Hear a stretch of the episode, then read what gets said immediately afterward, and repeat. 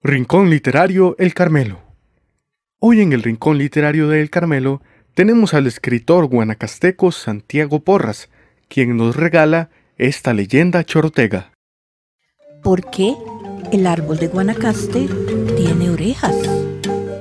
Bueno, pues cuenta una antiquísima leyenda chorotega que en tiempos inmemoriales existió un aborigen que se convirtió en una calamidad para su pequeña aldea. Ese individuo, ansioso por enterarse y divulgar los detalles escabrosos de la vida de los demás, no solo andaba averiguando lo que podía, mediante las conversaciones que entablaba, sino que se apostaba disimuladamente a oír conversaciones ajenas. Cuando algunas personas empezaron a cuidarse de decir cosas comprometedoras en su presencia, este individuo se dedicó a espiar y escuchar a sus vecinos amparado por la oscuridad de la noche. Algunos llegaron a sorprenderlo viendo por las rendijas de los ranchos o aguzando su oído junto a las paredes de los dormitorios.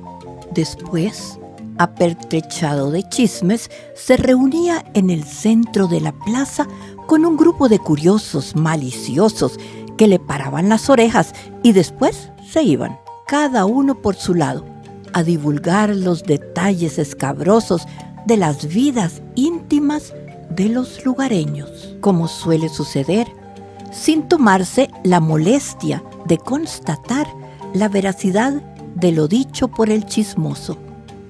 Y más bien, agregando pormenores de su propia cosecha.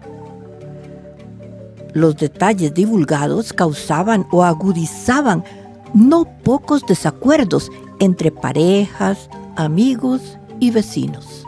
Desesperados por las situaciones incómodas que la maledicencia de aquel hablador estaba ocasionando en la comunidad, un grupo de aldeanas convinieron en pedirles a los dioses que los librara de aquel lenguaraz.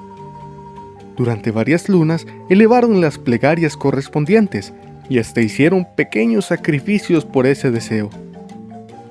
Al cabo de pocos días, el individuo desapareció.